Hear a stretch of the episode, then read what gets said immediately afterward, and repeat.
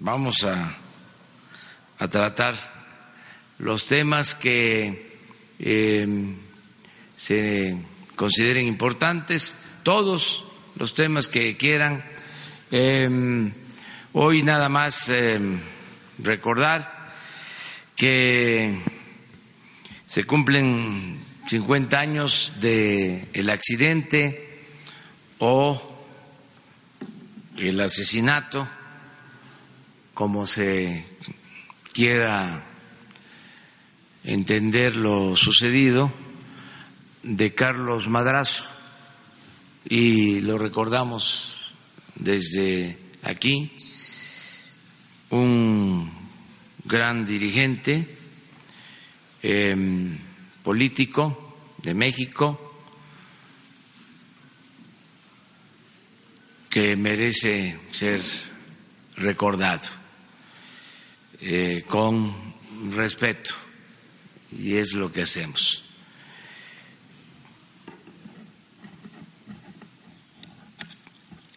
Les traemos también la lista de los viajes solicitados, a ver si podemos entregarla, siempre y cuando no se pongan los nombres para que se sepa del por qué la medida de detener toda esta avalancha, todo este peregrinar masivo, eh, colectivo por el mundo de funcionarios públicos, ¿no? Unos este, con justificación y otros por la inercia que había de hacer turismo político a costillas del erario y ya eso se terminó.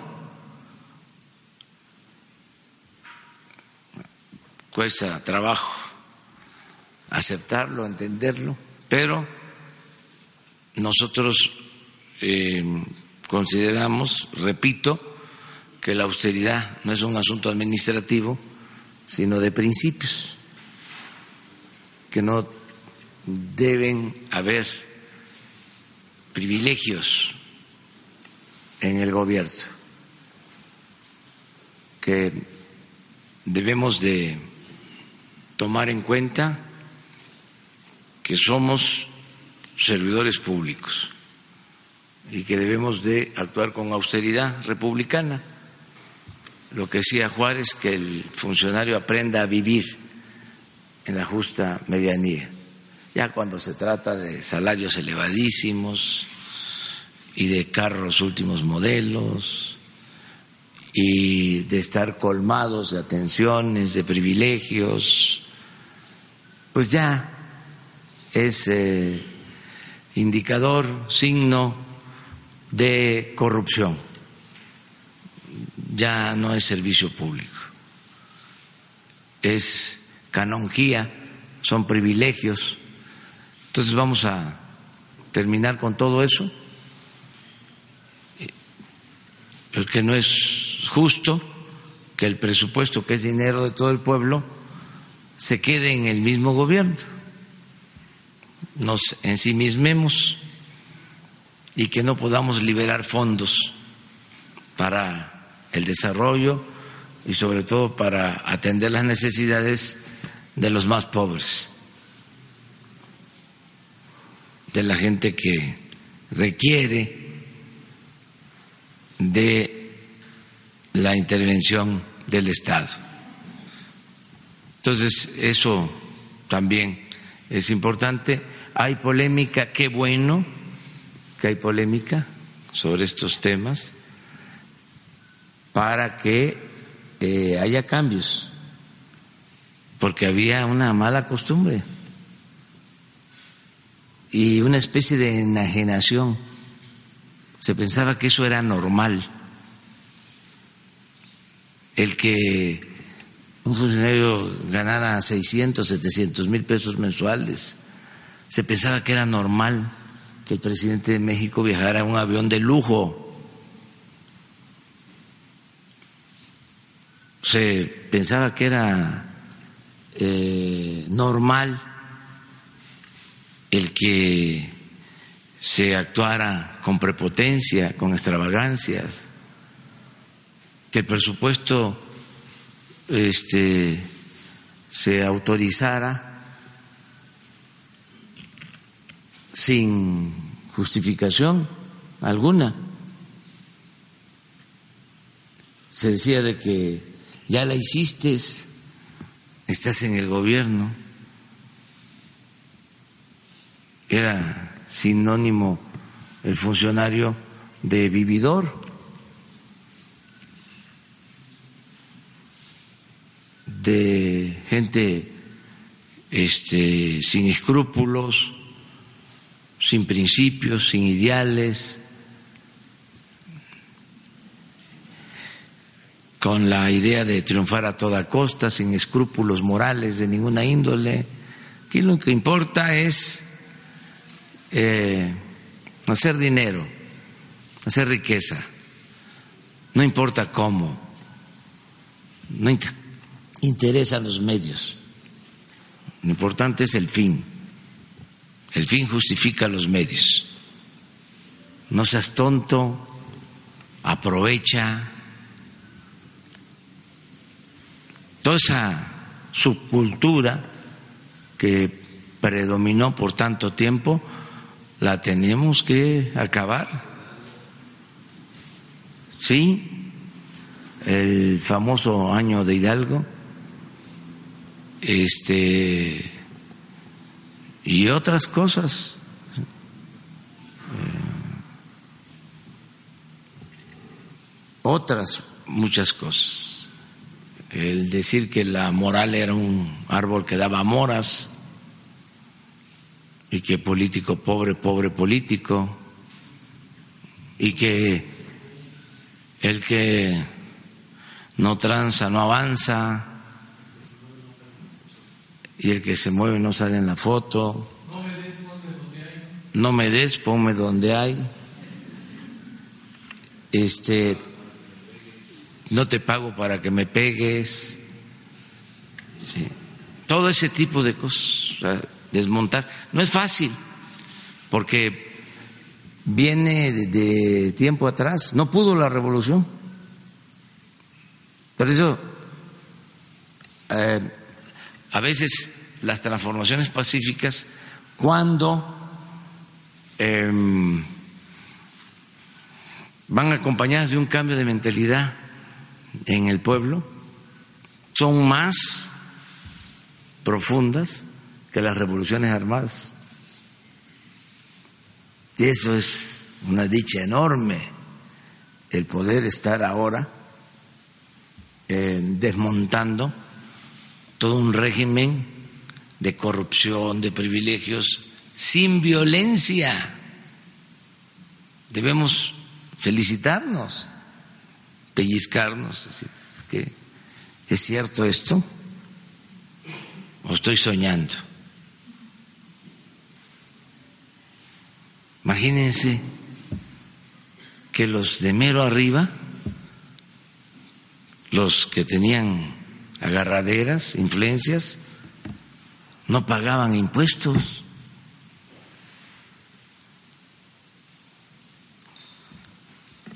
Y cuando pagaban, se los devolvían. ¿En qué país del mundo? Pero además con el discurso de la globalidad, de la aldea global, de la modernidad, como parapeto. Entonces, bueno, vamos avanzando. Este, agradezco mucho, mucho, mucho eh, en otro tema, la solidaridad de los mexicanos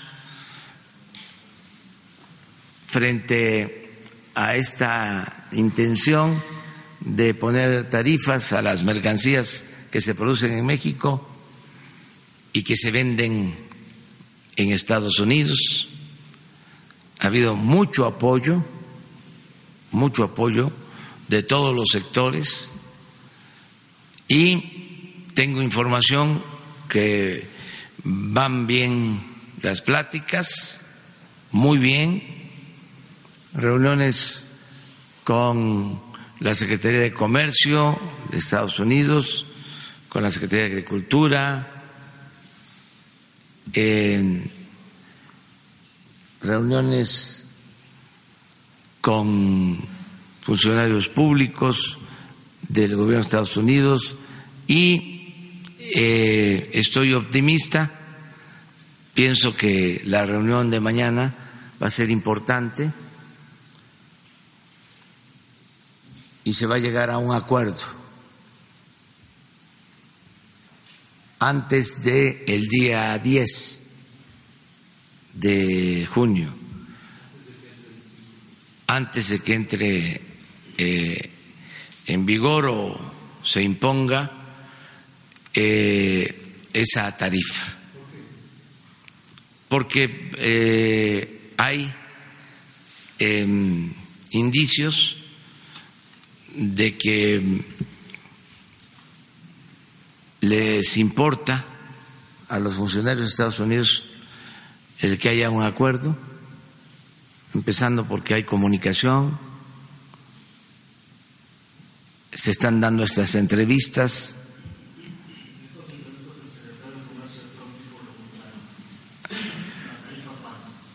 Este, pero escuchó si fuese una actitud em, cerrada por completo, pues no recibe a nadie, ni contesta el teléfono. Es muy bueno y celebramos el que haya recibido a la secretaria de Economía, que haya platicado con ella el señor Rosso, y así otros servidores públicos. Y nosotros eh, no queremos la confrontación, pensamos que se puede llegar a un acuerdo.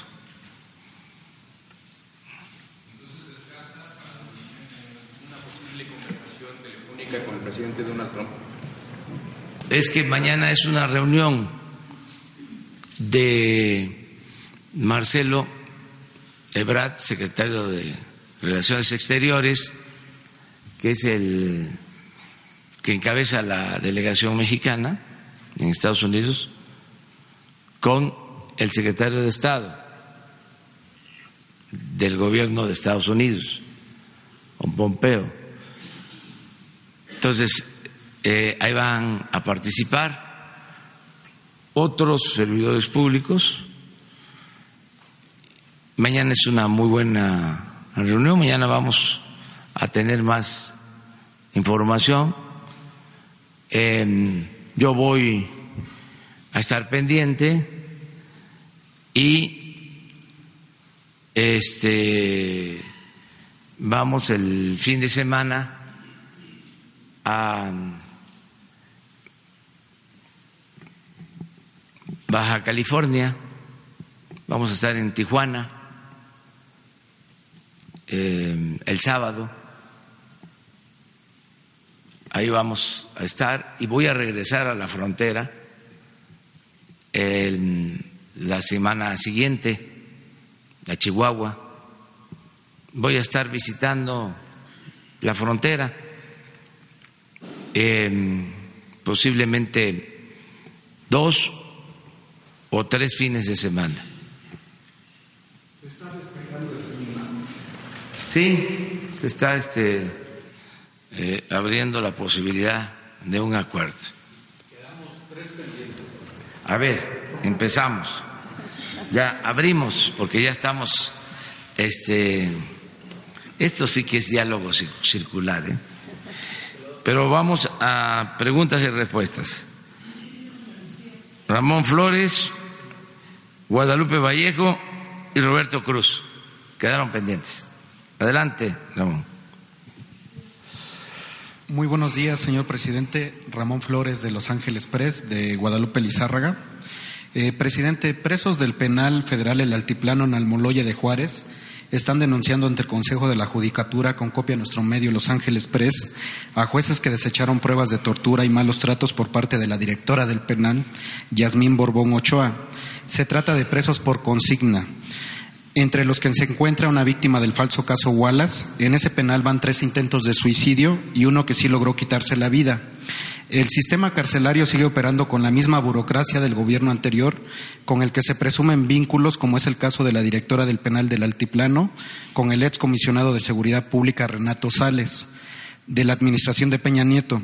Señor presidente, ¿ha considerado usted, junto con el secretario Durazo, cambiar mandos medios o cómo atender esta violencia dentro de los penales, más cuando se trata de presos por consigna? Y ahorita le hago la segunda pregunta, por favor. Sí, pues este se investiga el caso, eh, se toma nota y se atiende lo que estás eh, planteando. Lo hacemos ante la instancia correspondiente.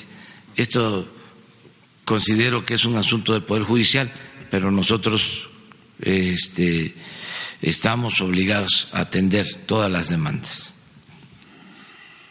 Y la segunda pregunta, señor presidente, la investigación de la Secretaría de la Función Pública sobre el ex secretario de Seguridad Pública, Genaro García Luna, implica también a las bases y mandos medios que aún están en funciones o su gobierno se enfocará solo en los funcionarios de alto nivel.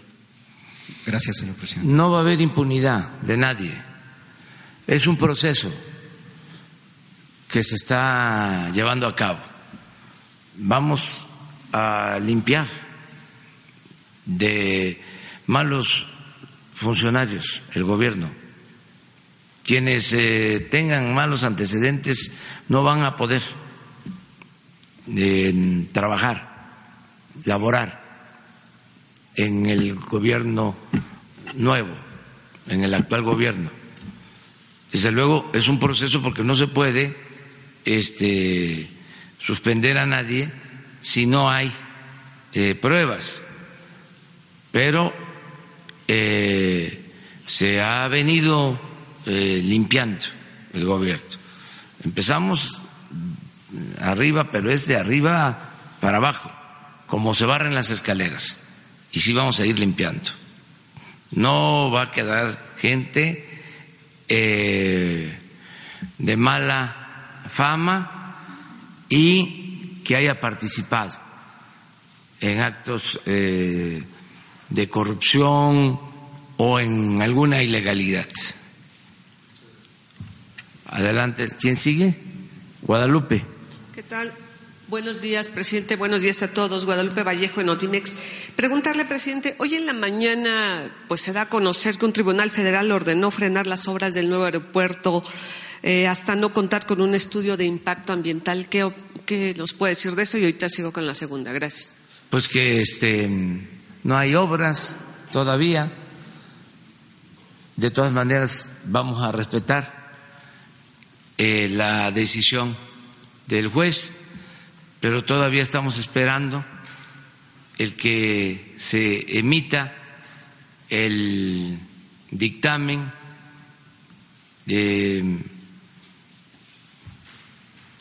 sobre impacto ambiental.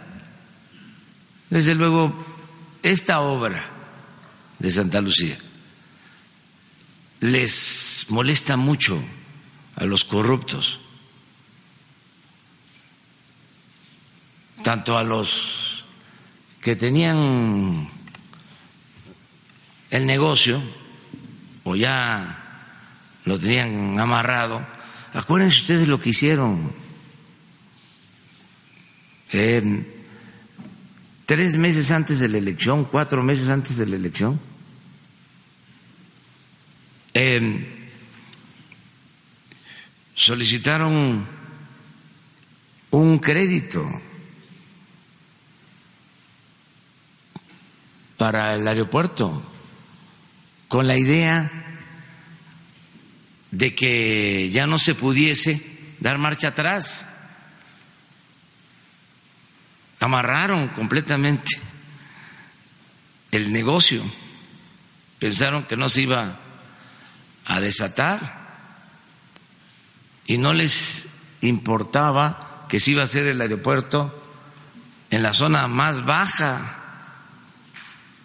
de el Valle de México, donde se hunde medio metro por año. Imagínense hacer un aeropuerto en un lago, en la zona más baja del Valle de México. Pues están todavía este, molestos porque la gente dijo no al negocio, a la tranza, querían convertir el actual aeropuerto, que lo iban a cerrar, en un Santa Fe. La pista principal del actual aeropuerto iba a ser una gran avenida hacia el nuevo aeropuerto. Y ya tenían todo el negocio inmobiliario. 600 hectáreas del actual aeropuerto. Muy ambiciosos, no tienen llenadera. Y no les importó eh, quitarle el agua al lago. Nabor Carrillo. Y no les importaban las aves, ni los patos.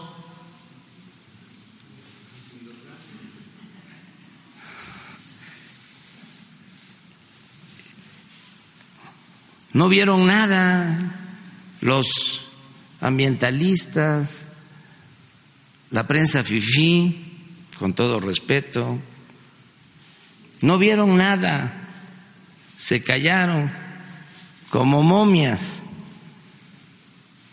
Y yo entiendo que por eso, pues están molestos.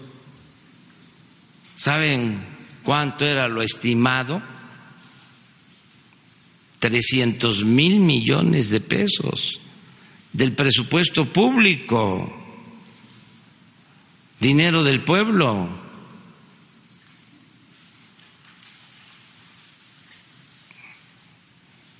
Entonces, pues no fue este que no se les permitió poner un semáforo en una calle.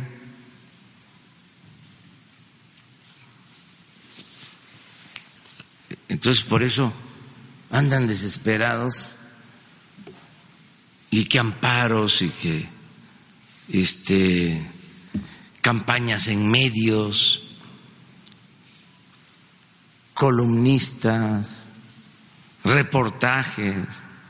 Me decía el general Luis Crescencio que es algo increíble que están utilizando drones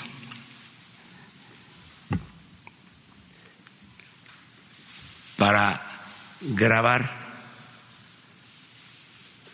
toda la base aérea de Santa Lucía, para tener fotografías, pruebas de que se está trabajando y poder detener la supuesta obra. Pero drones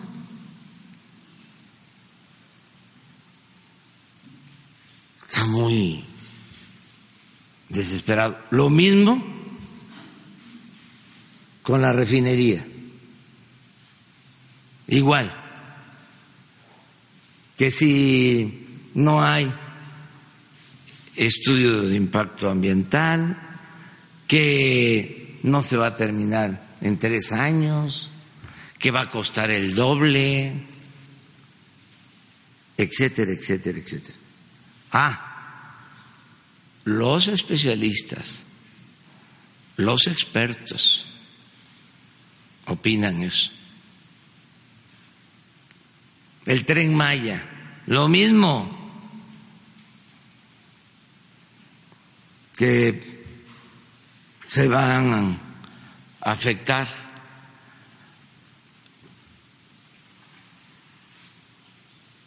los bosques, las selvas tropicales, cuando es utilizar la vía del ferrocarril que se inició cuando era presidente de México el general Lázaro Cárdenas y se concluyó cuando fue presidente de México el presidente Miguel Alemán. Y no se afecta ningún bosque, ninguna selva, ninguna reserva, porque el regreso de Cancún a Escárcega es por la carretera que se hizo en los años 60.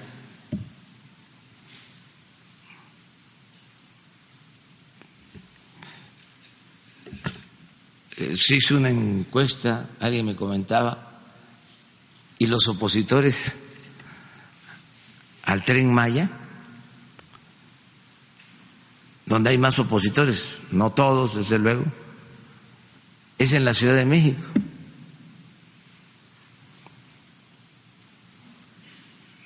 Es como cuando este, hicieron toda esa campaña sucia después del fraude del 2006 que se hizo la protesta en el Zócalo. Eh, el reclamo mayor lo padecimos de Yucatán, de Campeche, de Baja California, de Chihuahua, donde no había este habido nada. Por la guerra sucia, por la desinformación por la manera en que este, manipularon y envenenaron a muchos.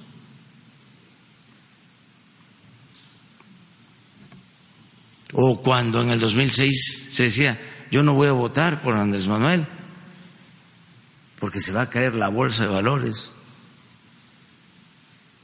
¿Y a ti qué te importa si se cae la bolsa de valores? Si tú tienes otro tipo de trabajo. Ah, no, pero sería gravísimo. Eso lo decía el maestro Monsiváis. O sea, por las campañas. Por eso digo, benditas redes sociales.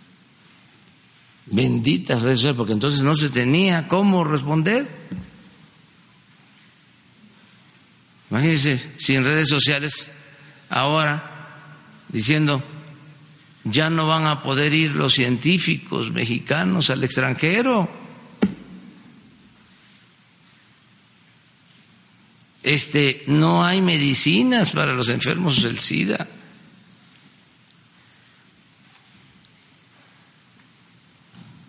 No hay medicinas para los enfermos del cáncer, de cáncer. No tendríamos posibilidad de contestar nada. Por eso, a veces dicen, no, es que eh, se pasan las redes sociales. No le hace. Es que nosotros vivimos este, los tiempos más difíciles de la cerrazón de los medios. Nada más revisen cómo dieron la noticia después del 2 de octubre los periódicos. Del 68. No había nada. Bueno, esto que pasó hace 50 años. Llamado accidente, eh, un avión en Nuevo León, llegando a Monterrey. Y hay toda una historia. Porque Madarazo quería democratizar al PRI, este, quería que los candidatos del PRI se eligieran de manera democrática, empezó a hablar con independencia y en un momento en que era presidente Gustavo Díaz Ordaz, hay una anécdota que demuestra lo que era ese tiempo en cuanto a autoritarismo. Sale madrazo del PRI y desde luego se le van encima todos. Todos. Porque así era. Y ponen en el PRI a don Lauro Ortega, que era ortodoxo. Madrazo, pues era un hombre de nervio, de prestigio, de pasión, del trópico.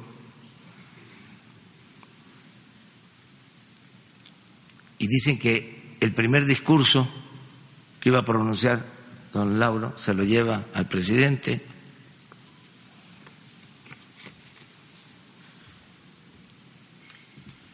Madrazo no le llevaba los discursos al presidente para que se los revisara. Digo, no, no, no, no, no, no, ¿cómo vas a traer el discurso, Laura? Tú eres institucional. Tú eres responsable. Si acaso te recomendaría una fórmula. Mira, independencia, reforma, revolución, Díaz Ordaz, sas, sas, sas. Entonces, pero eso,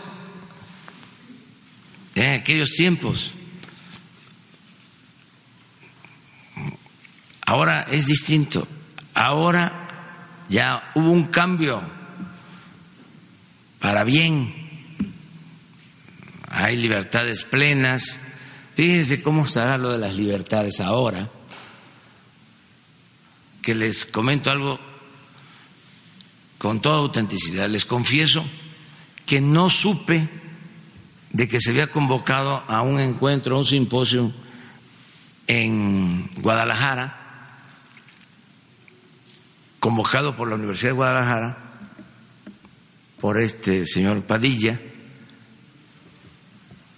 y se llamó a intelectuales mexicanos y se trajo a Vargas Llosa para hablar durante de, de varios temas, pero desde luego este, salió lo nuestro. Bueno, ¿cómo eh, están las cosas de que me enteré apenas ayer?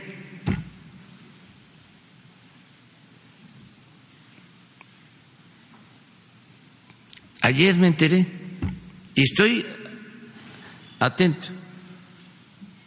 Pero digo esto por la queja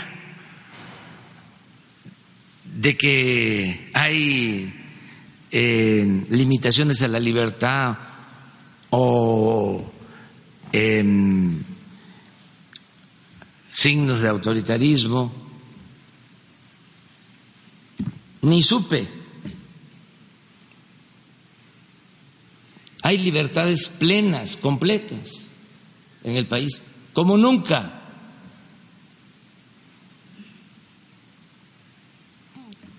Tenemos que, inclusive, promover la crítica. Hay que desempolvar eh, la política y es fundamental el debate.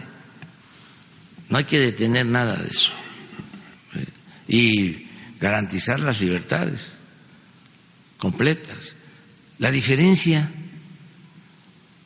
entre Porfirio Díaz y Madero,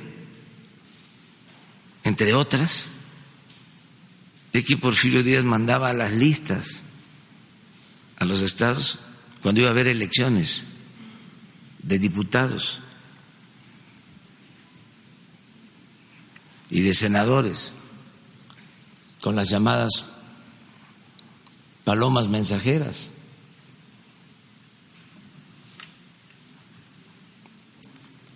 Y Madero se enteraba por la prensa de quienes ganaban.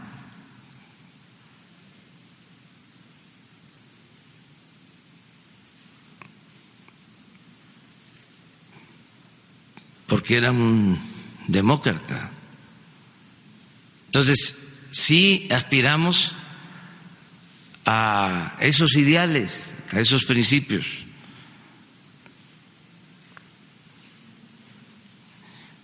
¿Tenías otra, Guadalupe? Sí, sí, presidente. Preguntarle, bueno, pues quedó todavía abierto eh, el triunfo de Morena en, de dos gobernaturas el domingo. ¿Qué lectura le da?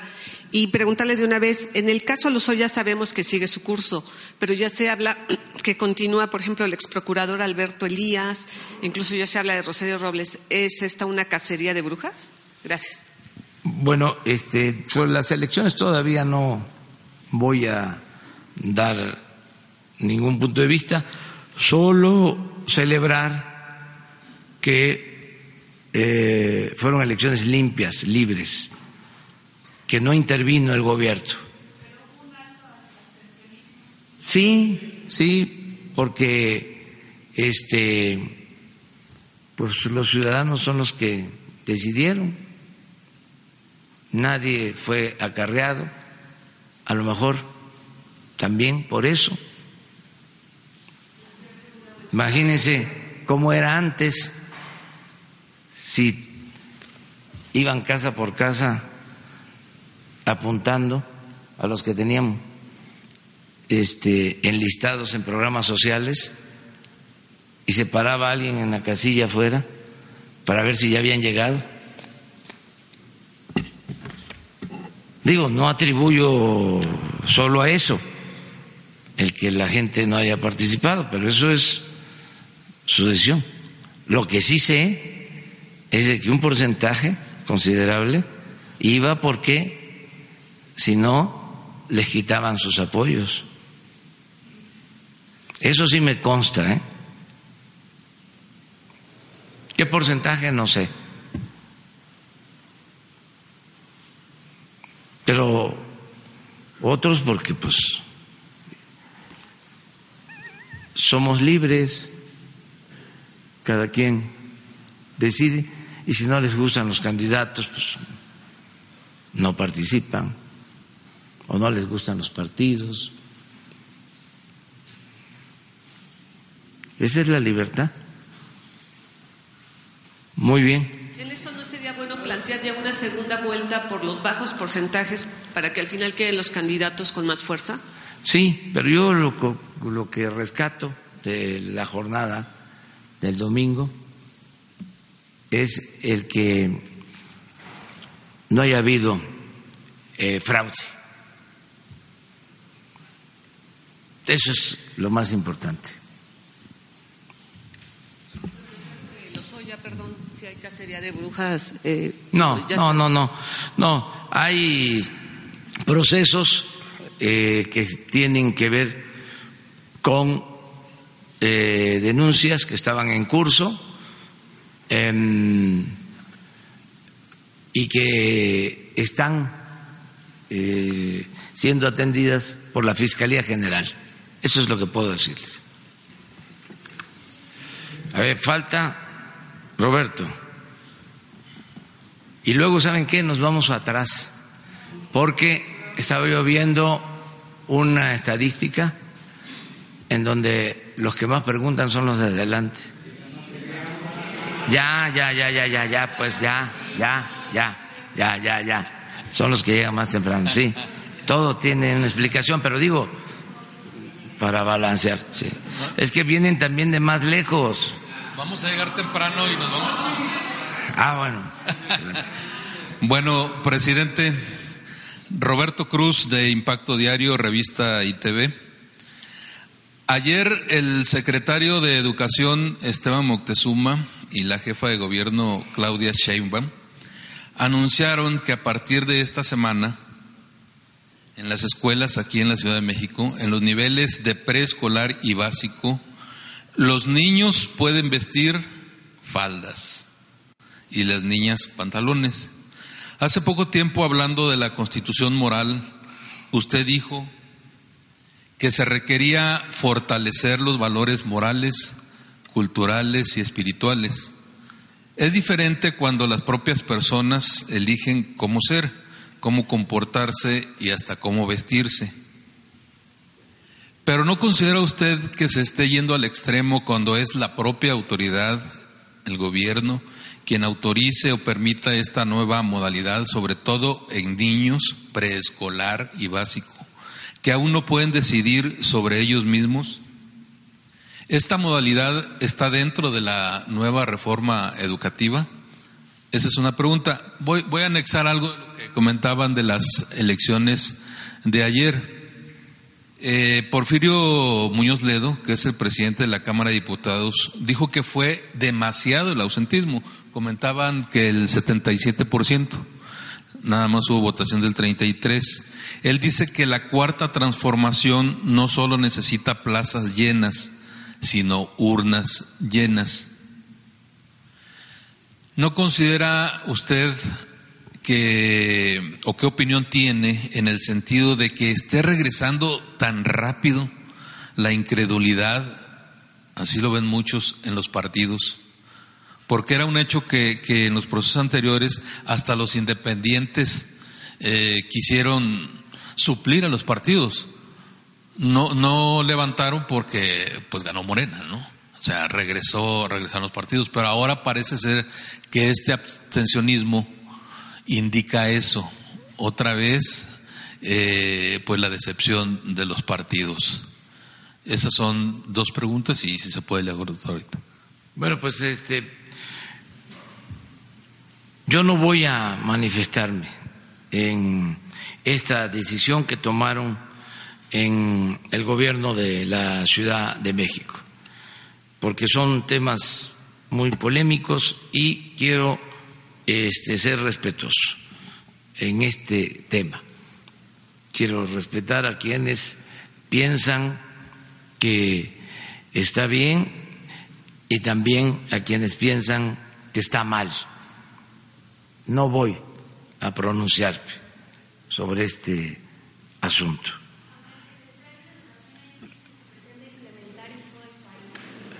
Hay que analizarlo todavía y hay que recoger la opinión de la gente. Y que es un elemento moral, ¿no, presidente? Pero no califiquemos todavía. Vamos a esperar. Este, hay que escuchar a la gente. Hay que escuchar al pueblo. Eh, sí, pero este, se tiene que eh, escuchar a todos en estos temas. Eh, Ignacio Ramírez el Negromante, que era liberal, consumado, decía, yo me hinco donde se hinca el pueblo. Vamos a esperar, mejor, vamos a respetar a todos, vamos a, escuchar a todos. Y al mismo tiempo, pues este, garanticemos las libertades. A mí lo que no me gusta es imponer las cosas. Aun cuando se tenga mayoría,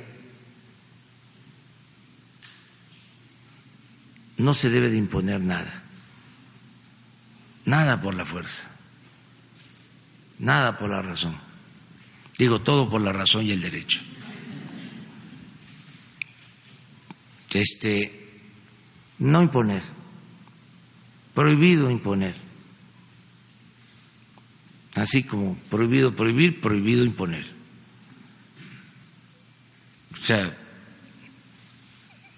para eso es la democracia, para no equivocarnos, recoger la opinión de la gente. Eso es lo que considero. ¿Qué otra cosa, Roberto? Sobre la pérdida de confianza en los partidos por el abstencionismo.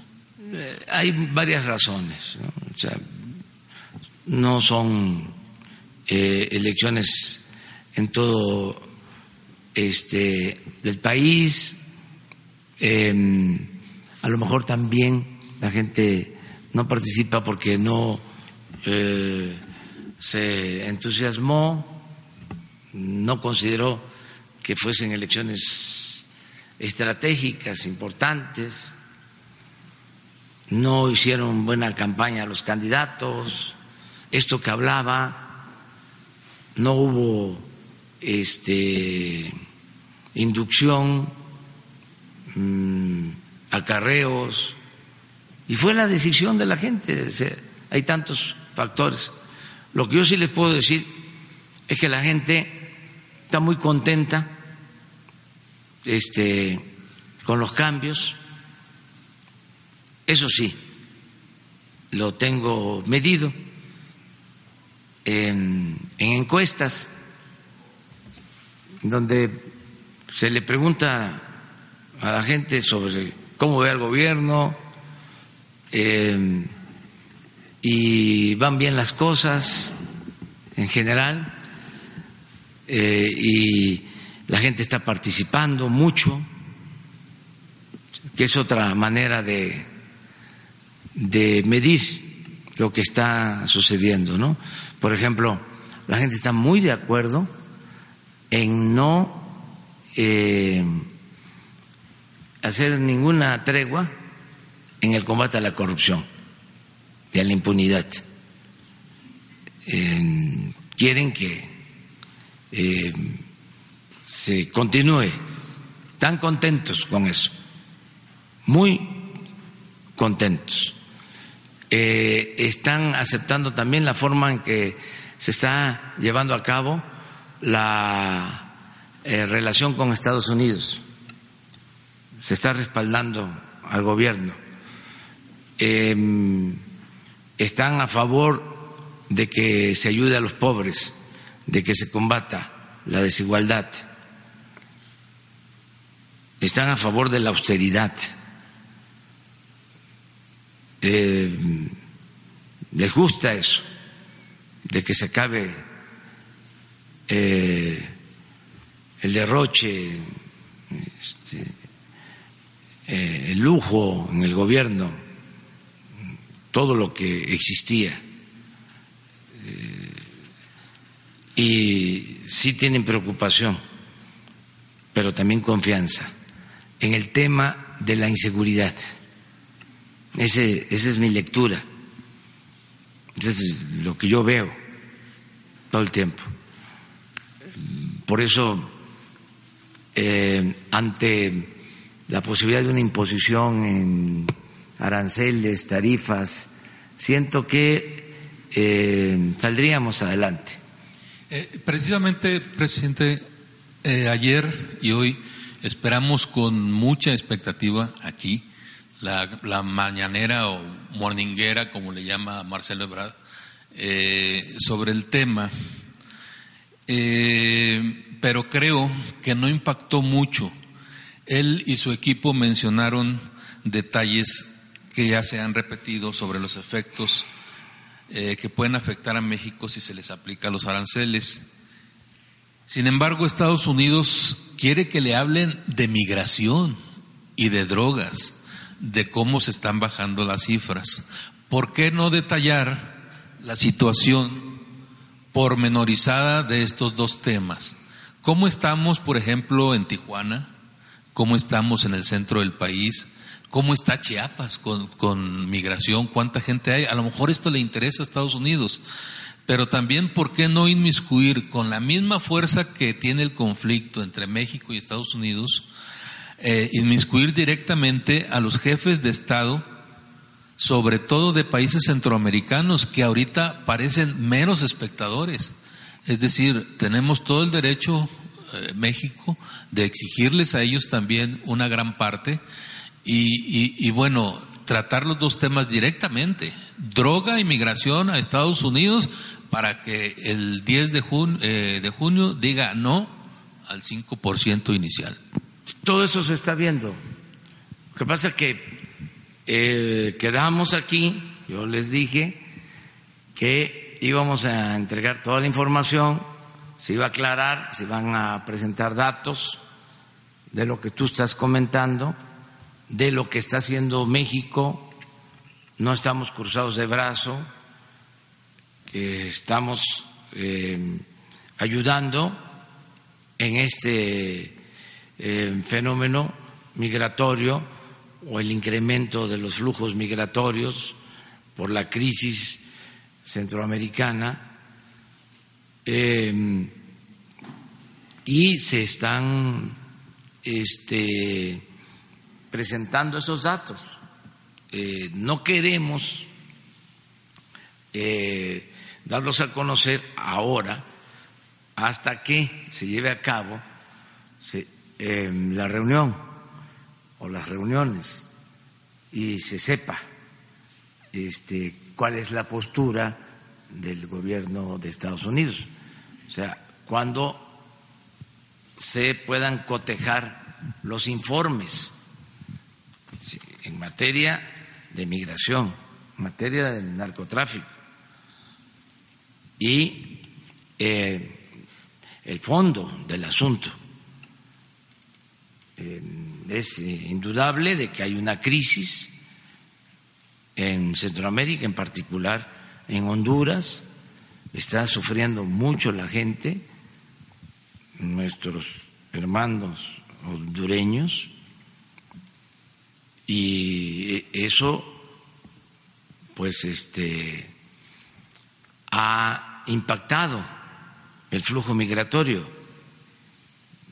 La mayoría de los migrantes que pasan por nuestro territorio son hondureños. Entonces, por eso también estamos planteando que eh, las acciones eh, migratorias vayan acompañadas de programas para que haya empleos en Honduras, en El Salvador, en Guatemala, que no sea nada más este solo lo migratorio, solo el detener a los que por necesidad, por hambre, por miedo ante la violencia, se echan a andar. Son cuestiones eh,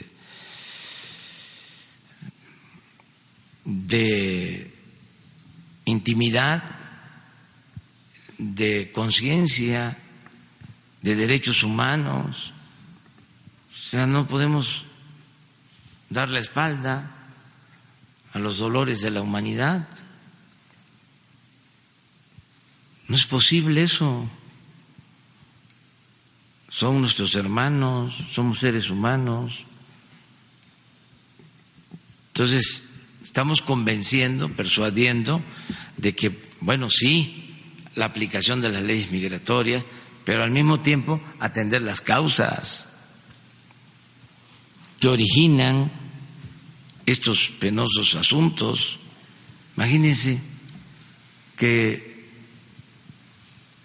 haya un número importante de niños migrantes y en los últimos tiempos niños sin padres, solos. Pues todo esto se tiene que tratar. No es este eh, solo la parte migratoria y en buen plan, sin pleitos. ¿Por qué no se atienden las causas? ¿Por qué no hay atención a la gente? Además, en términos económicos, en términos materiales, no significan grandes inversiones se puede hacer.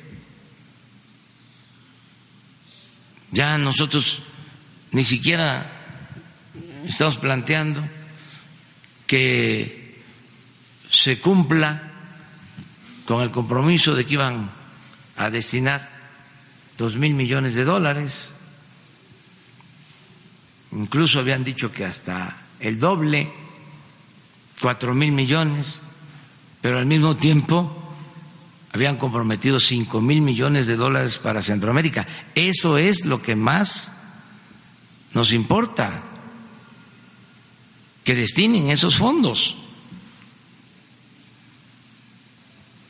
a Centroamérica. Eso es lo que se está planteando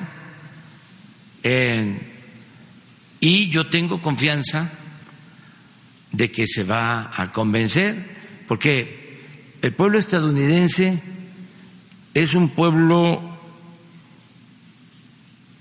muy humano, es un pueblo cristiano.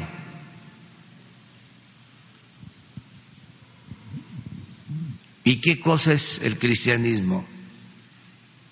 En esencia, es el amor al prójimo.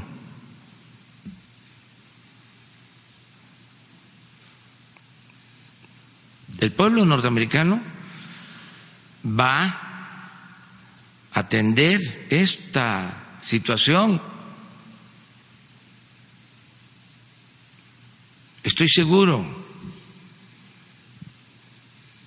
de que va a entender de que no se resuelve nada con impuestos, con tarifas,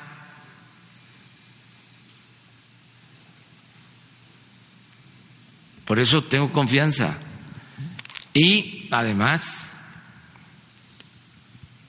los más conscientes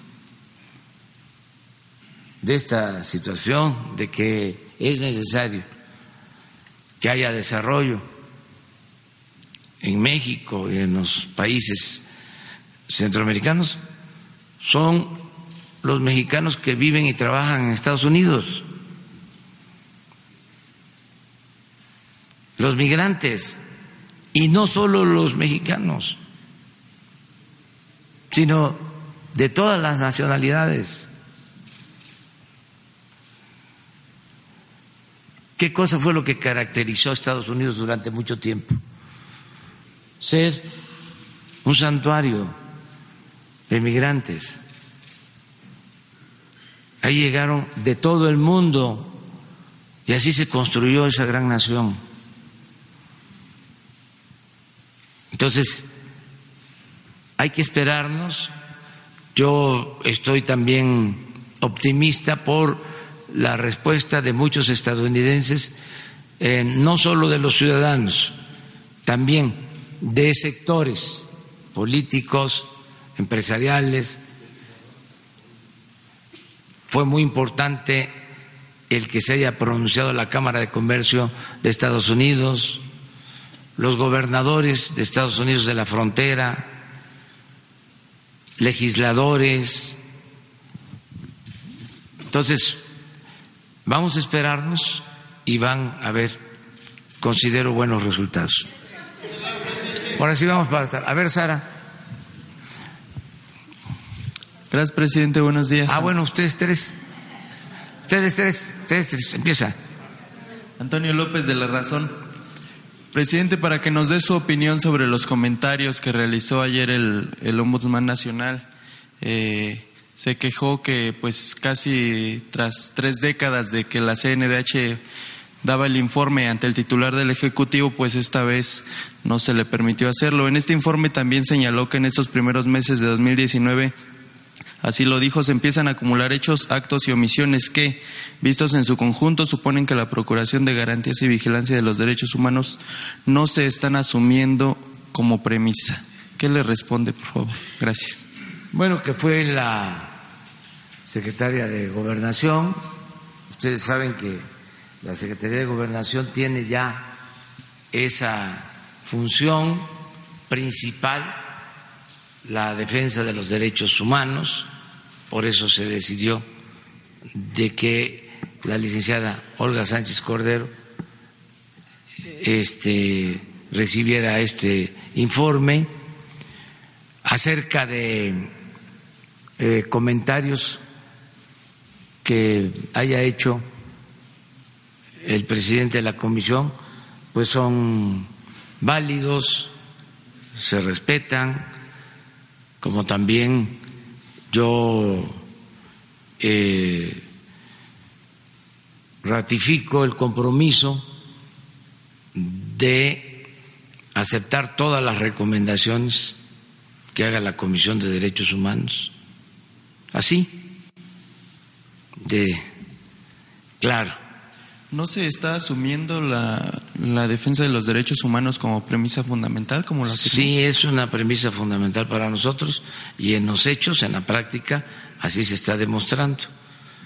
Pero, pues son concepciones, en este caso, teóricas,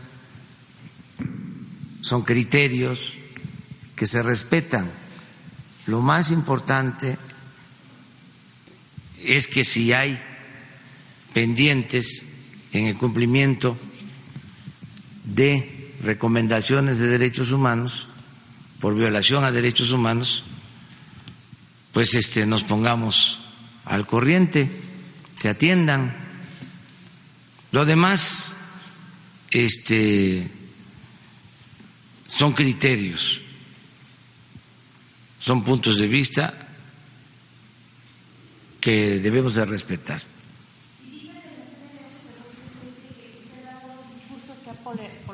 A la nación. Eh, y también critica eh, sus decisiones, presidente, en cuanto a los temas de estancias infantiles y demás, que dice que sí han violado los derechos de las personas y sobre todo este, estos mensajes eh, que usted ha dado, dice, pues han polarizado a la nación. Sí, yo he polarizado a la nación, lo reconozco, porque estoy en contra de los corruptos y de la simulación. Y quiero que no haya desigualdad en mi país y que se respeten los derechos humanos.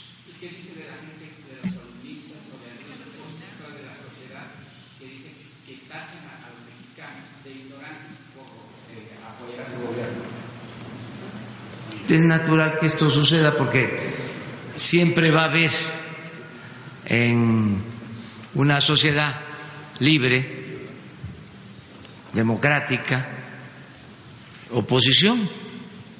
Esto es normal, pero este afortunadamente la mayoría de los ciudadanos tiene mucha conciencia de lo que está sucediendo en el país.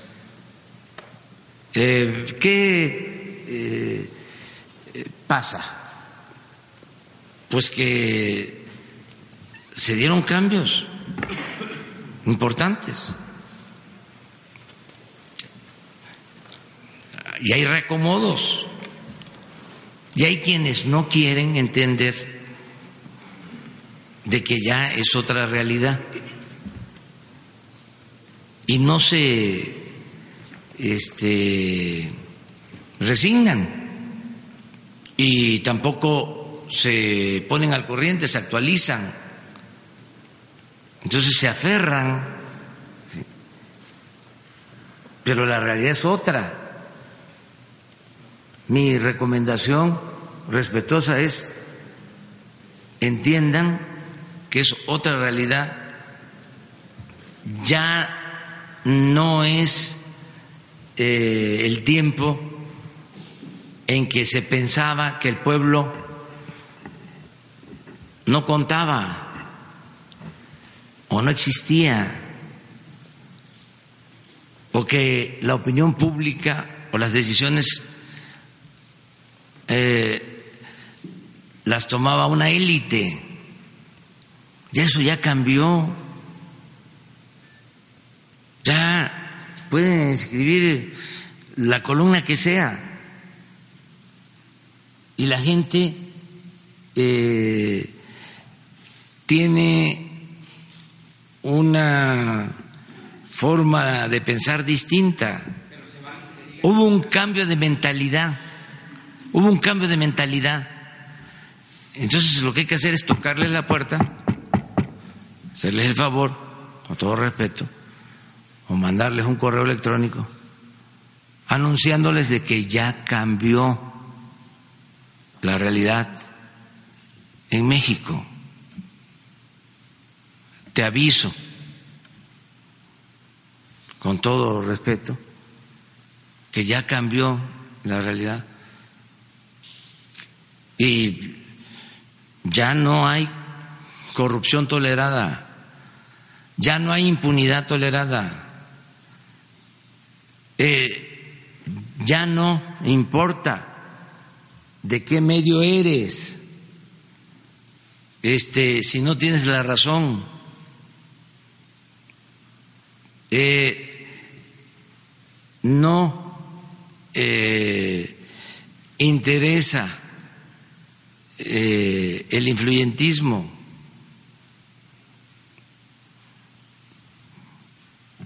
No interesa incluso la fama, los grados. Este asunto, por ejemplo, de los científicos, los intelectuales, si no tienen razón y si este a lo mejor ni siquiera son científicos, con todo respeto, que son administradores de instituciones dedicadas al fomento de la ciencia y de la tecnología. Y eran los que se daban la gran vida, porque ahí en, eh,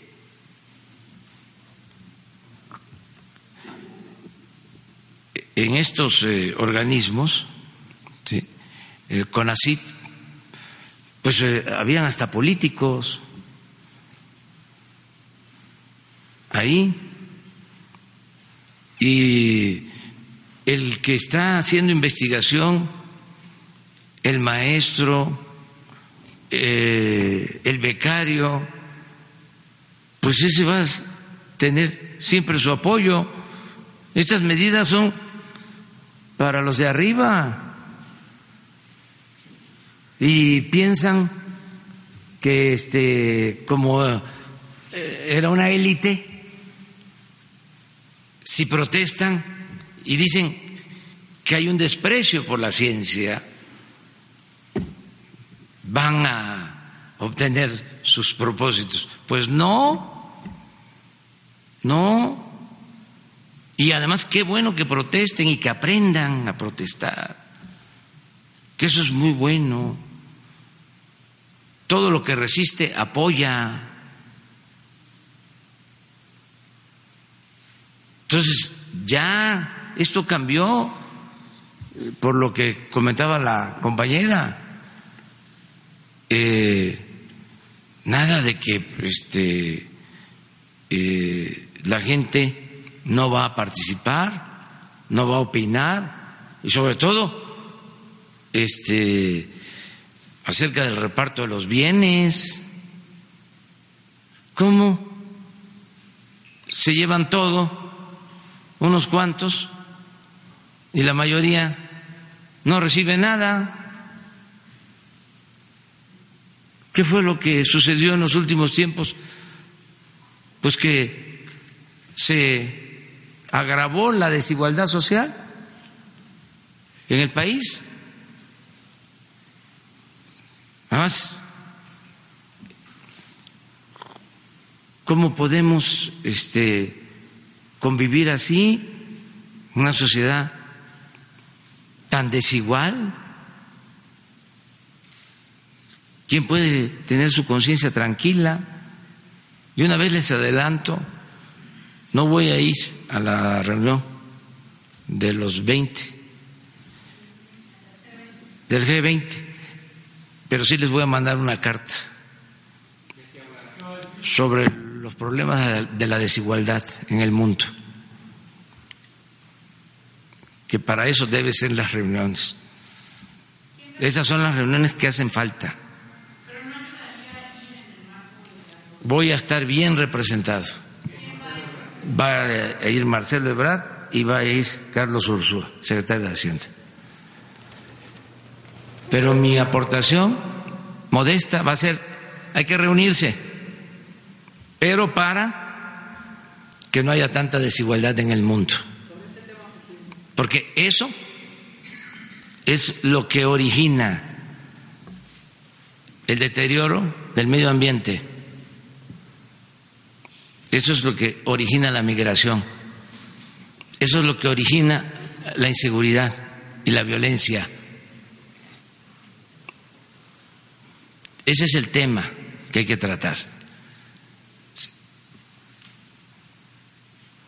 Y el que se promueva que haya justicia en el mundo, que haya fraternidad universal. Y ya basta, ¿no? Pues nada más de estar viendo las cosas por encima y no ir al fondo.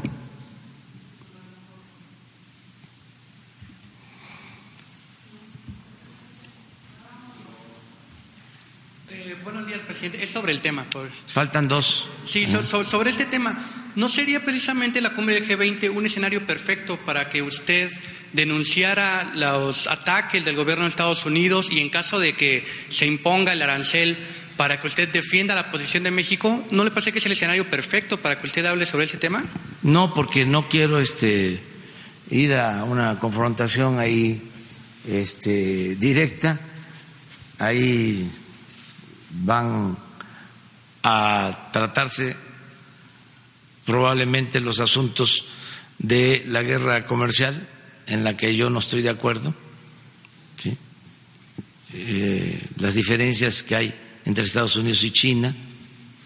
Nosotros tenemos un planteamiento distinto y lo podemos hacer desde aquí y vamos a estar bien representados por si se requiere este, aclarar algo. ¿Ustedes dos? Sí, muchas gracias, presidente. Dos preguntas. La primera, apenas ayer el secretario de Comercio, Wilbur Ross, le dijo a Graciela Márquez que la postura de los aranceles estaba fija, se mantiene este amago. ¿Considera que el día de mañana, con 48 horas de distancia de esta primera reunión, pudiera cambiar esta postura del gobierno estadounidense? Y la segunda pregunta, el día de ayer formalizó el Partido de Acción Nacional una queja ante el Instituto Nacional Electoral por el evento en Dos Bocas, Tabasco, el pasado domingo asegurando que fue una falta a la veda electoral. ¿Qué le, qué le parece esto? Bueno, pues eh, lo primero que hay que esperarnos este, a la reunión de mañana. Yo estoy optimista. Yo creo que se va a llegar a un acuerdo, que se va a llegar a un arreglo. Ese es mi punto de vista. Eh, porque la reunión de ayer pues fue un asunto de comercio y lo que están esgrimiendo en el gobierno de Estados Unidos es lo migratorio, aunque hay una relación eh, mañana lo que se va a tratar básicamente es el tema migratorio. Ese es el, enfoque. Entonces estoy este, seguro de que se va a llegar a un acuerdo, si no mañana, pasado mañana, pero que este, vamos a eh, convencer de que estamos nosotros ayudando en el tema migratorio, que estamos haciendo las cosas bien y este y vamos a escuchar también las propuestas que se puedan hacer y estamos nosotros eh, también eh, dispuestos a aceptar esas propuestas, a escuchar eh, cuáles son los límites. Bueno, pues este nuestra em, soberanía, nosotros no vamos a permitir em, nada que afecte nuestra soberanía y también eh, tenemos una visión enfocada en el tema migratorio, atender las causas, a que haya actividades productivas, que haya empleo y que no se violen los derechos humanos. Pero eh, cooperar, cooperar con eh, esas acotaciones. Entonces, eh, ¿qué es lo otro? Ah, no, no, no. Digo, no, no, no lo, no lo, no lo desprecio. No, sencillamente no me corresponde. Tienen todo su derecho, ¿eh? Todo su derecho. Gracias. Hay libertad. Preguntarle dos cosas. Por un lado, el tema de Guillermo García Alcocer, que ayer presenta finalmente su renuncia después de que se reunió pues hace algunas semanas con usted y que usted dijo que le había puesto la, renuncia casi casi que le había comentado esa posibilidad. Eh, hay algunas voces que denuncian presiones, que denuncian que se trata de un debilitamiento de los órganos reguladores. ¿Qué opina? Eh, y preguntarle pues cuándo va a enviar la, terna la, a la CRE para esta vacante y si va a insistir en sus mismas propuestas. Gracias. Bueno, pues nosotros no presionamos a nadie. Nosotros lo que quisiéramos es que, eh, y lo han hecho algunos, ¿eh? quienes no comparten em, el nuevo eh, proyecto de nación, pues en un acto de honestidad deben de em, optar por otra eh, manera de eh, laborar. Hay muchos que pueden estar en la academia o en cualquier otra actividad, incluso en las empresas privadas. Suele pasar mucho esto. Lo que no está bien es que este, no se esté de acuerdo con el nuevo proyecto de nación y se mantenga eh, solo por el cargo. Eso pues no es honesto aunque está permitido. Nosotros no vamos a presionar a nadie, pero pensamos que de manera voluntaria, pues deberían decir, pues yo aprobé la reforma energética y ahora este resulta que fracasó la reforma energética y el próximo o el, actual gobierno este lo está diciendo y está llevando a cabo una política distinta ¿Qué hago aquí?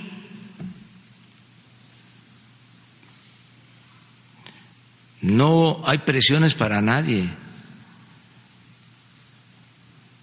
Hay políticas diferentes. Son proyectos distintos y contrapuestos. Es que no fue un cambio de gobierno, es un cambio de régimen. Es algo profundo. Entonces, este, con toda libertad, ellos están tomando sus decisiones y son respetados. Incluso les digo respeto a quienes toman esta decisión eh, planteando no estoy de acuerdo, porque es muy em, cuestionable que estén ahí soterrados, ensarapados, este, haciendo labor contraria si se está en un proyecto distinto de transformación. Nosotros lo dijimos, ahí está, bueno, libros hay, lean la salida. Todo lo que estamos haciendo está ahí. No es que de repente se nos ocurrió de que eh, íbamos a cuestionar la política neoliberal. Yo lo he escrito desde hace años. He dicho de que, eh, bueno, hay un título de un libro que se llama eh, Neoliberalismo, Neoporfirismo. Y es eh, igual que antes. Así le puse. Es una investigación de más de 400 cuartillas, donde demuestro que la política neoliberal actual está calcada de lo que fue el porfiriato. Lo pruebo. Entonces, y ahí mismo digo, estamos en contra de esto, porque esto no funcionó, tan no funcionó, que hubo una revolución.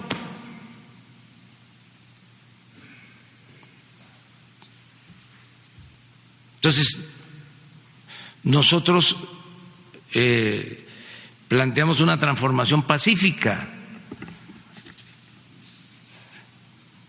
Es otro punto de vista, es otra concepción. Eh, y repito, ¿cómo vamos a aceptar de que el gobierno nada más represente a una minoría? Que el gobierno represente a los que trabajan en el gobierno y sobre todo a los de arriba del gobierno.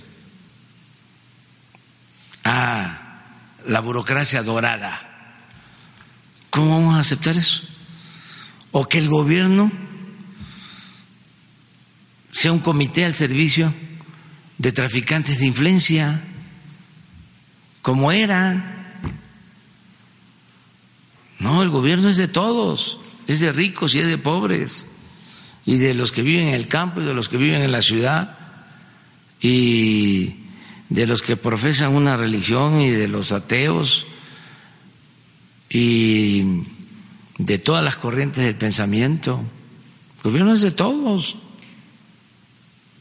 Entonces estaba tomado el gobierno, estaba secuestrado. Y ese es el cambio, que ya se libera el gobierno.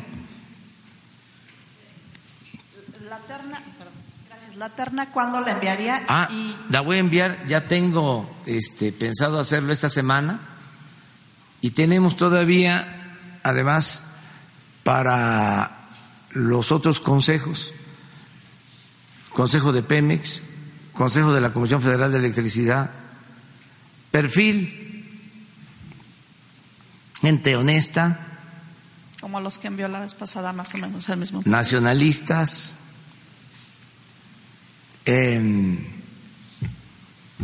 preparados,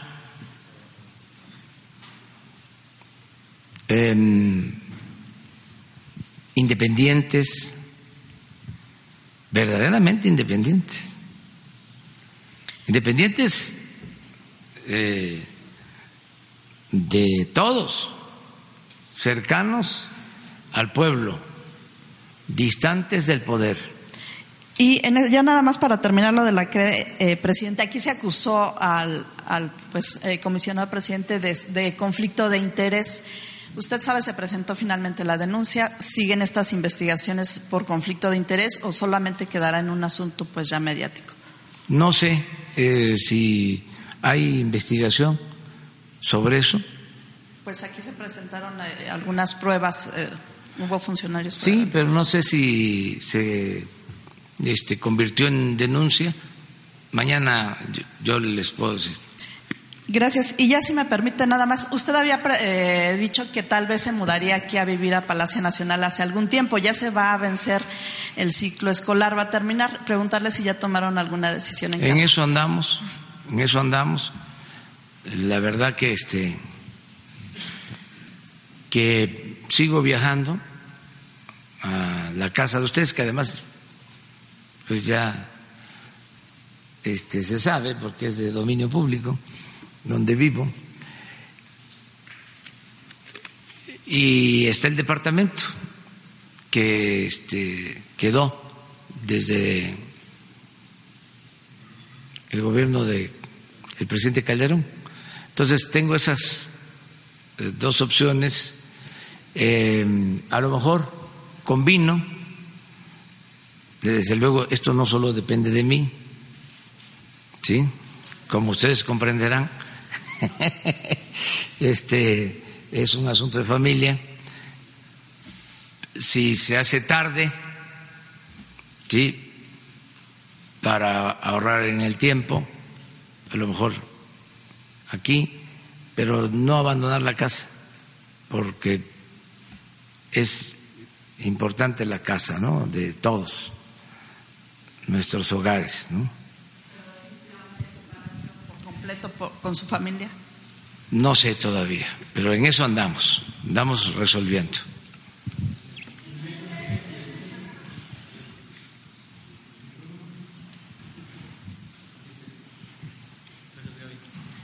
Buenos días, presidente. Soy Paul Velázquez de Los Mochis, ni uno más, ni un corrupto más en gobierno. Usted acaba de comentar algo del aeropuerto, que no les importó acabar, hacer un ecocidio. El pasado martes 28 de mayo, su ma- la mañanera transcurría tranquila, como siempre aquí, pero Los Mochis fue una bomba. La última respuesta que usted dio a una de las compañeras hizo alusión a la planta de amoníaco que se intenta instalar en la bahía de Topolobampo.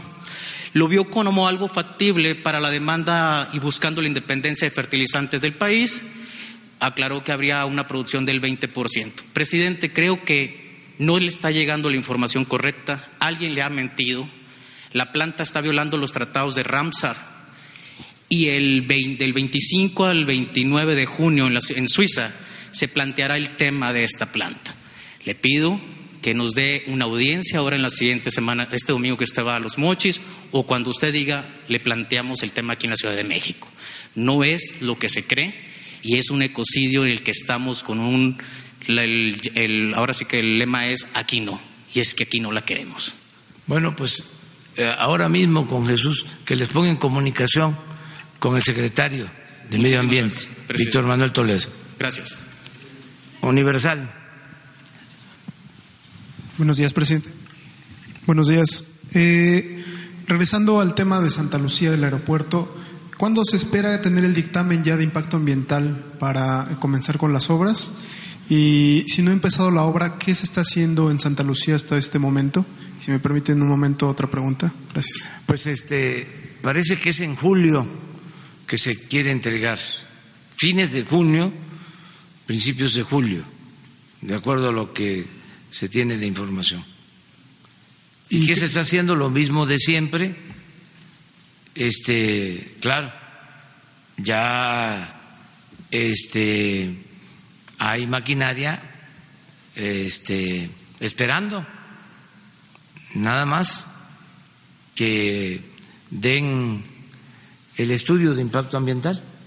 Pues por eso es que vuelan los drones. Este, pues para ver si ya están este moviendo tierra, o sea, son intereses muy poderosos. ¿Eh? No sabemos, a mí me informó el secretario de la Defensa. Pues este, pero no se quiere caer en ninguna provocación. Porque imagínense, imagínense, si es que andan este provocando por todos lados. No sé qué les pasa. Este, yo sí entiendo. Eh, estaban muy acostumbrados al saqueo, al robo, a la corrupción. No creo porque ya este, esa decisión se tomó, ya hasta eh, se tiene el proyecto de recuperación del lago de Texcoco para que regresen los, las aves, que se recupere el lago,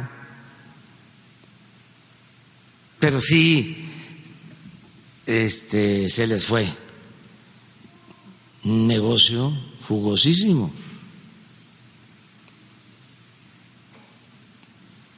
Se iban a rayar. Entonces entiendo que están molestos. Muy molestos. ¿Y no se va eh, este retraso o esta eh, hasta junio, bueno, a finales de junio que se presente ya el estudio o el dictamen de, impacto ambiental, no retrasará las obras? No, no, no, no, no está en programa, está en programa. Claro, le van a andar este, poniendo obstáculos a todo. Este, amparo tras amparo, pero pues vamos a cumplir con la ley y no va a haber ningún problema. Les vamos a demostrar de que puede más la razón. Y también los voy a estar denunciando con todo respeto. Si tenemos, por ejemplo, información de quiénes son los que están financiando los drones, eh, claro que lo voy a dar a conocer.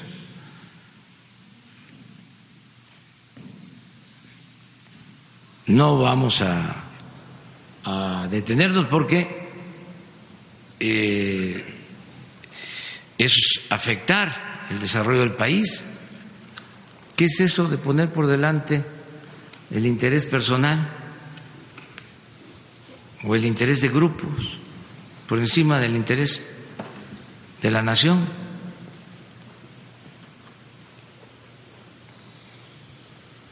Este, no van a retrasarse las obras. Y finalmente, presidente, ayer quedó pendiente eh, una opinión suya acerca de una entrevista que publicamos ayer con el presidente de la Corte, el ministro Arturo Saldívar, sobre que aceptaba que el Poder Judicial estaba infiltrado por el crimen organizado. ¿Cuáles serían los avances, digamos, ya de lo que, bueno, usted ya había anunciado eh, que iba a reunirse o iba a enviar una comisión eh, con el Poder Judicial para tratar este tema? ¿Cuál es el avance de, esta, de estos trabajos? Se está trabajando de manera conjunta, desde luego eh, respetando la autonomía de cada poder. Hay cooperación, hay colaboración entre poderes y lo dije ayer, eh, lo repito, le tengo mucha confianza al presidente de la Suprema Corte de Justicia. Siento que, como todas las instituciones, hay eh, elementos buenos y elementos malos con el apogeo de la corrupción de los gobiernos pasados, se afectaron algunas instituciones, pero yo diría que no todas, o no todo el cuerpo de la institución, que hay gente honesta en todas las instituciones, que eso es lo que pasa, considero, en el Poder Judicial, que hay jueces rectos, honestos, íntegros, magistrados, ministros, como también los hay los que no tienen estas virtudes. Pero como ya no hay una atmósfera favorable a la corrupción, la gente que no eh, actúe con rectitud, con integridad, no va a ser eh, tomada en cuenta y si cometen delitos van a ser castigados. ¿El ministro le entregó el informe, no? No, este, se, ha estado, se ha estado hablando, pero no me entregó ningún informe. Hay comunicación nada más y les tenemos confianza y no queremos nosotros este, eh, entrometernos solo en aquellos casos en donde vemos que este, puede haber actos de corrupción, solicitamos que se investigue. Eso es lo que estamos haciendo. Una más. Sol de México. Buenos días, presidente, y a todos.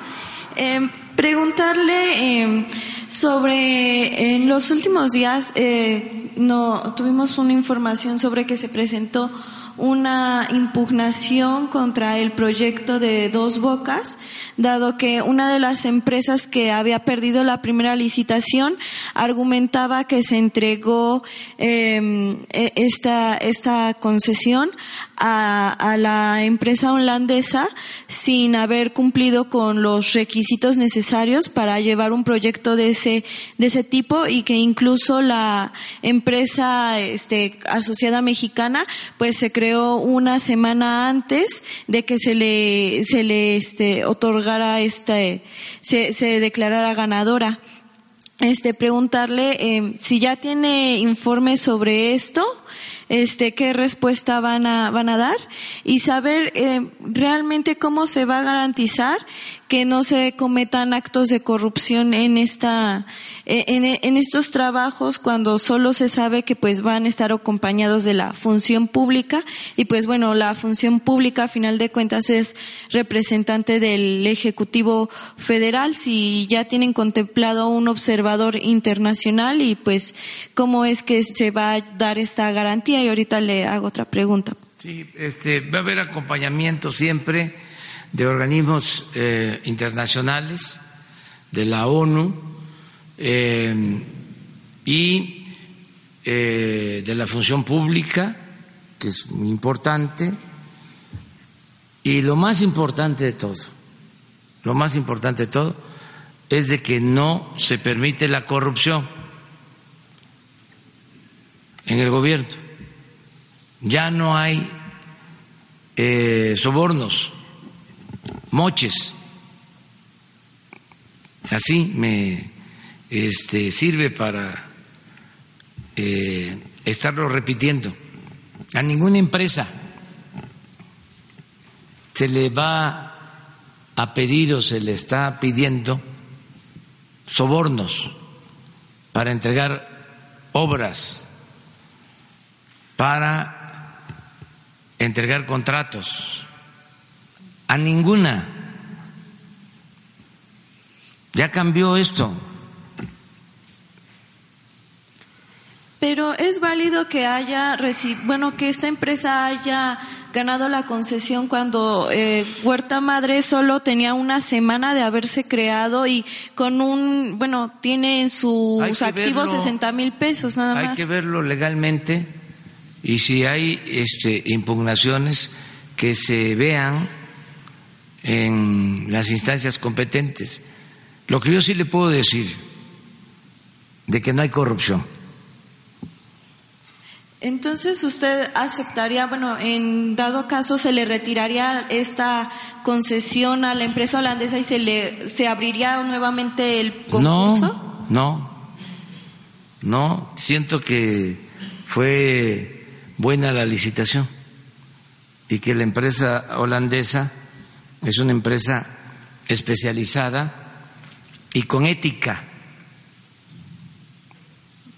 Y el gobierno de México tiene ética y no se eh, permite eh, sobornos o influyentismos.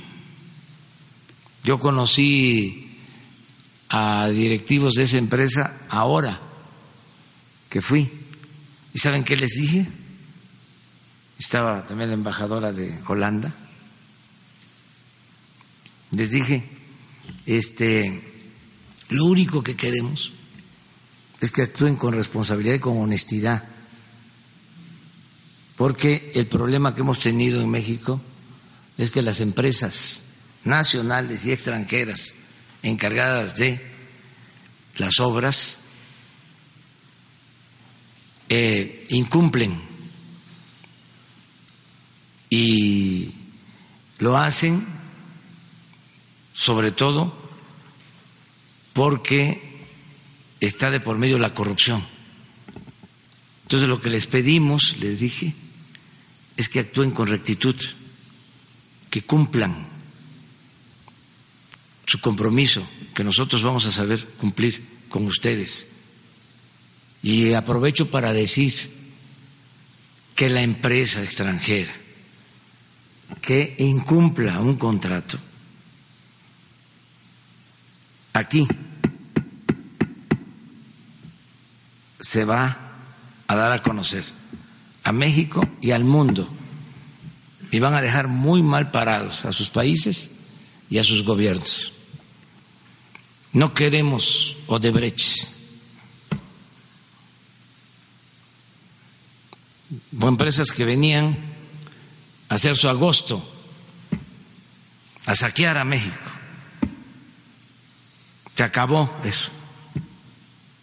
Y aplica para las de fuera, las foráneas, las extranjeras y para las mexicanas. Porque es una vergüenza lo que hicieron durante el periodo neoliberal. Tiradero de obras por todos lados eh, contratos incumplidos al extremo de quedarse con los anticipos que se les entregaban para hacer obras o para prestar servicios o para em,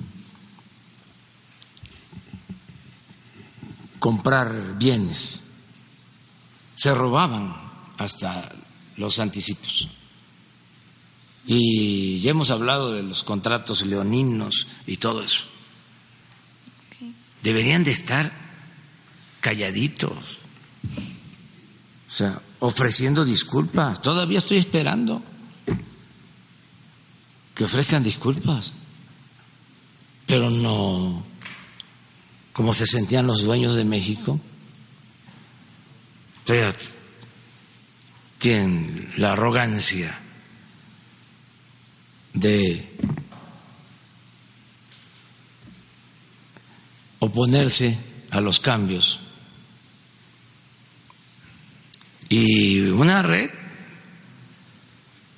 de este voceros impresionante. Una cosa este nunca vista. Hagan un estudio de las columnas en los periódicos, también en las redes, columnas, análisis de contenido. Sería bueno eso. Este, ahí lo dejo de tarea. Y ya nos presentan también ustedes resultados porque este es de aquí para allá y de allá para acá. O sea, a ver, ¿quién es quién en las columnas?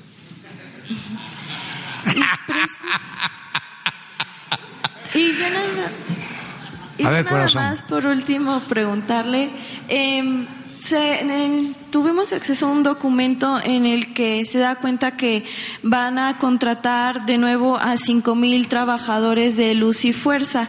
El proceso, según tenemos entendido, lo están llevando ya en la Secretaría de Gobernación. ¿A dónde este, estarían contratando estos eh, a estos trabajadores y o en qué proyecto en específico No se hay. estarían incorporando? No hay nada de eso.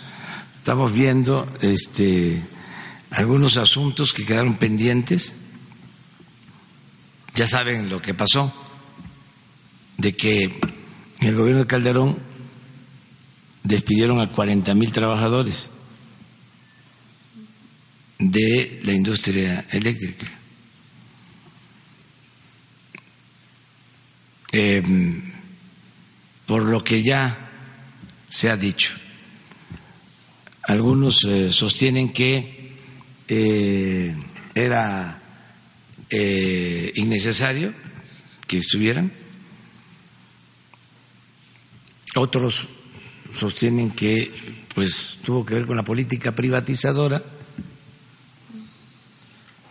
y de que fue una injusticia.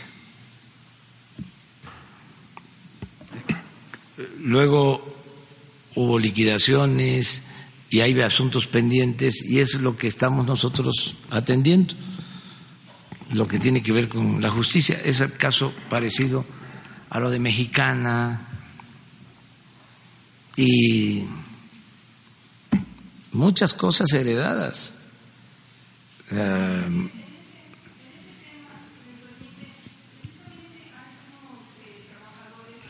son de los primeros liquidados que están pidiendo participar en esta lucha contra el huachicoleo eléctrico. Pero también eh, denunciaron que la semana pasada, el 23 de mayo, se desincorporó eh, una serie de bienes de la nación contrario a la política que usted está este, disponiendo. Eh, nos informan que se desincorporó una subestación de Amomolulco en Lerma, en el Estado de México. También una distribución foránea de Villa Nicolás Romero. Se desincorporó una subestación alfa en el Estado de México. Se desincorporó el vidrio en Villa Nicolás Romero y se desincorporó el taller mecánico y transportes de Aragón. Esto este, se dio a conocer en el diario oficial y esto a pesar de que existe una auditoría que donde prohíbe que la SEGOV y la Secretaría del Trabajo este, no estaban permitidas. Y los grupos están diciendo que usted está apoyando la política que, eh, o, o el acuerdo que tenían con Peña Nieto. Entonces, estos trabajadores. Eso, eso hay que verlo, hay que analizarlo. Este, que este, Manuel Bartlett informe. Este, hay diferencias eh, cuando se hicieron arreglos en el pasado gobierno. Eh, unos de el sindicato estuvieron de acuerdo, otros no. Eso es lo que está sucediendo, creo yo. Entonces hay que ver cómo está la situación y qué es lo que a nosotros nos corresponde. porque si se trata de desincorporaciones, este, habría que ver si son empresas, si son los trabajadores, si tuvo que ver con el convenio anterior. Eso yo les eh, sugiero que se dé un informe aquí sobre esta situación. Y precisamente también comentan que con esto del huachicol hay centros comerciales que todavía ahorita siguen pagando millones de pesos para que les pongan los diablitos, así centros comerciales como, como Perisur. Entonces a ellos les interesa mucho este que se les considere para, para esta lucha contra el huachicol en, el eléctrico. Y, y, en este tema, por último, sí habría la posibilidad de que usted precisamente abriera estos casos porque algunos no se les liquidaron sus prestaciones, etcétera, y qué postura va a tener al respecto, señor presidente. Gracias. Donde haya injusticia, eh, se tiene que atender. Donde se haya cometido una, una injusticia a un trabajador que no se le liquidó, este, o que no se le garantizó su derecho de jubilación, todo eso lo tenemos que atender. Pero ya la recontratación, eh, lo que tiene que ver con la creación de empresas, eso habría que verlo. Este, a partir de el informe de quienes están atendiendo este asunto.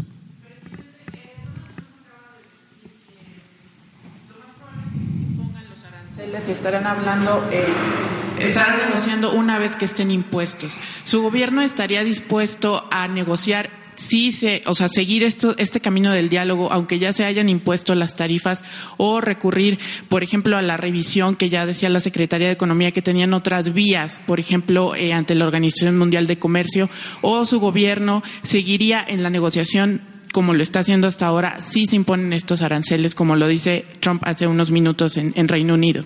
Vamos a esperarnos, vamos este, a esperar la reunión de mañana. Yo sigo manteniendo mi postura creo que se va a llegar a un arreglo. Estoy optimista. A pesar de lo que dice Trump, que sí se impondrán, que lo más seguro es que sí se impongan. ¿Cómo dice? Es más, es más probable que sí se impongan. Digo, probable, probable, probable. Y estaremos hablando cuando estén impuestas las tarifas. Todavía, todavía. Es probable. Este, todavía no. Este, vamos a esperar. Y ojalá, ojalá, este, con todo lo que significa este, eh, esta palabra en sentido amplio, este concepto. Ojalá y haya un acuerdo. Pero seguirían negociando aunque estén los Sí, sí, sí, sí, nosotros vamos al diálogo, al diálogo, diálogo, diálogo, diálogo, diálogo. ¿Aún no preparan el la OMC? ¿Mande? Aún no preparan ninguna, este, no preparan el documento para llegar a la organización es que eso es eh, secundario. Ahora lo más importante es llegar a un acuerdo. Y entonces mañana hay una reunión con ese propósito y falta todavía para el día 10 este y estoy optimista, creo que se va a llegar a un acuerdo. Lo deseamos los mexicanos.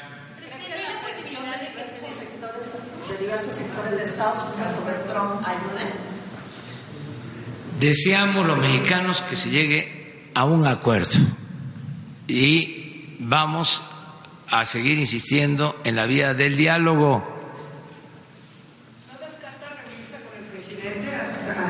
Ya lo dije, si este eh, hace falta, lo haríamos, pero primero eh, que se eh, lleve a cabo el encuentro de mañana y otros encuentros.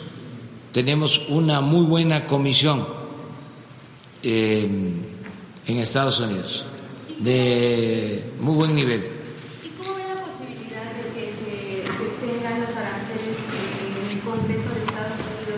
se hablaba de que los republicanos podrían sumarse a los demócratas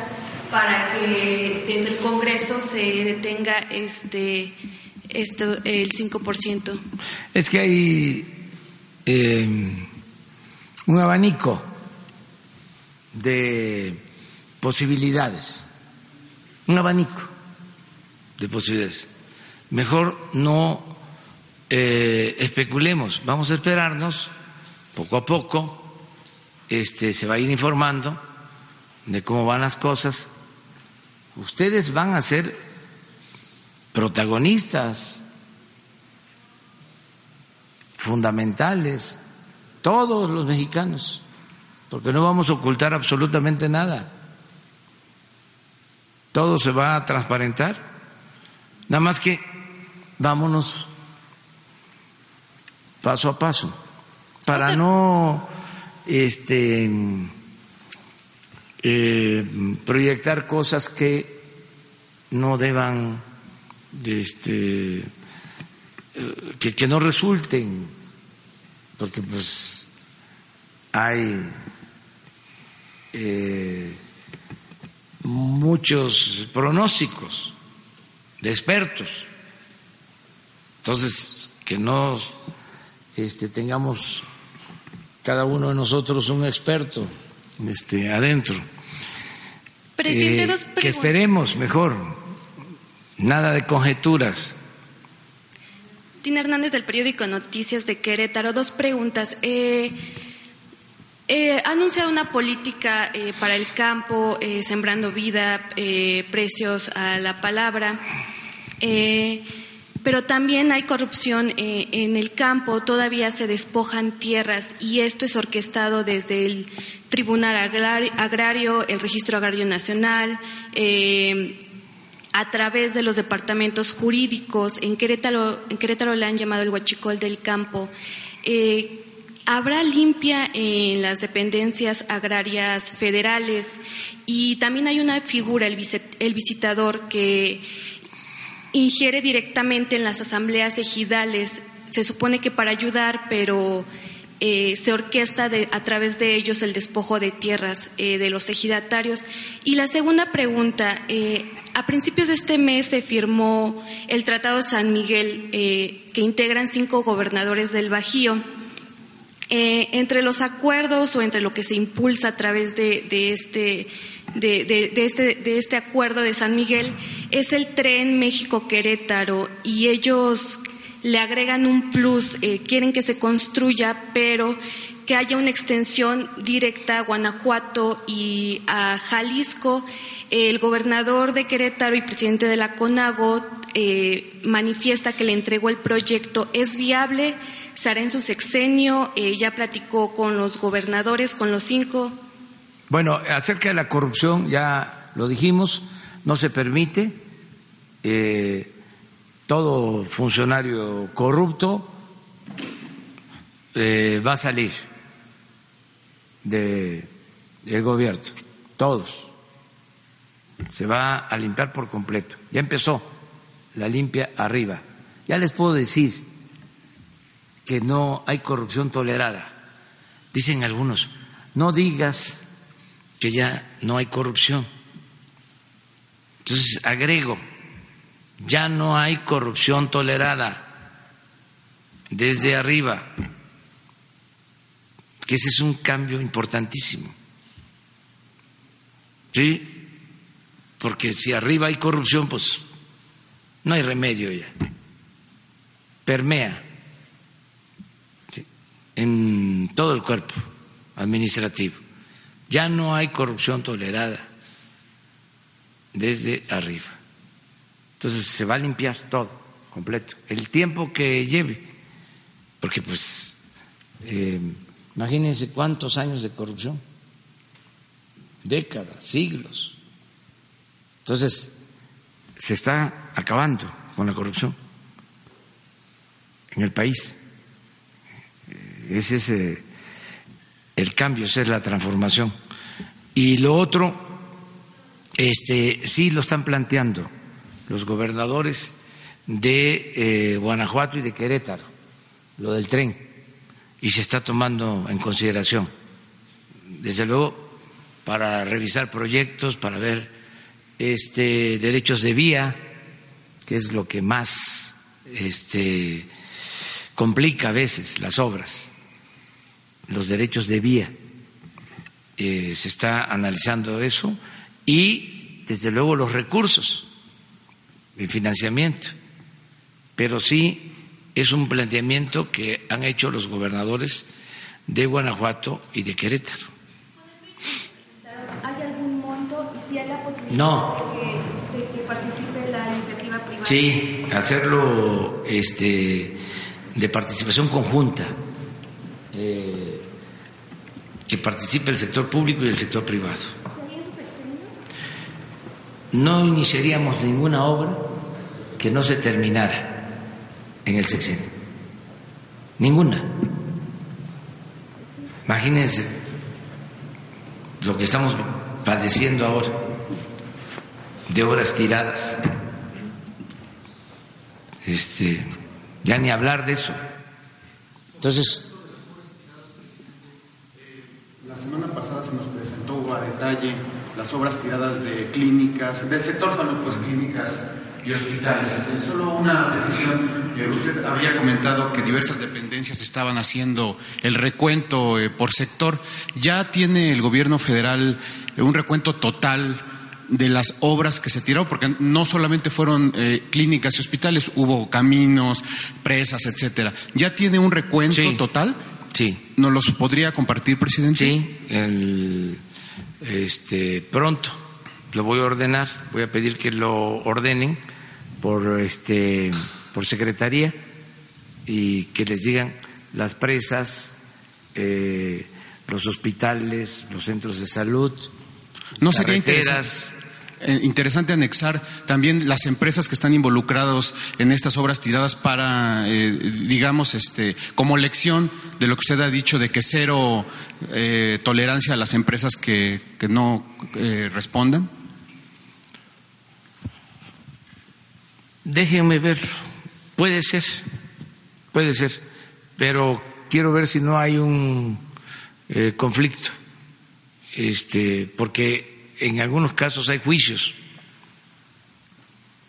este, hay demandas, pero hay obras tiradas de todo. Sí, sí, sí, sí, sí, sí, eso sí. Lo preparamos y lo entregamos. Me tengo que ir. Muchas gracias. Voy a, este, por si quieren acompañarme, eh, vamos a Colima. Vamos a estar en, en Colima el día de hoy. Muchas gracias.